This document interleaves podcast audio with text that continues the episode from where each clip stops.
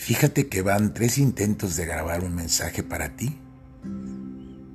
Porque estoy buscando obviamente el, que si es prosa, que si es verso, que si tiene que tener un gran argumento lo que te quiero decir. ¿Por qué me ha costado tanto? Porque este mensaje, diferente de los que te he mandado en el pasado, este mensaje es especial. Tan especial porque hoy es el día de tu cumpleaños.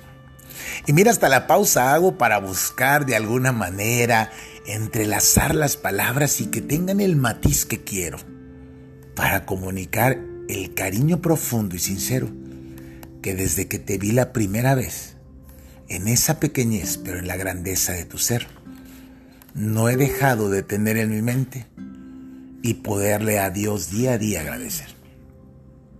Bueno, pues un año más, un año de muchas pruebas, de muchos aciertos, de muchas victorias, un año cuesta arriba y quizás muchas veces abajo.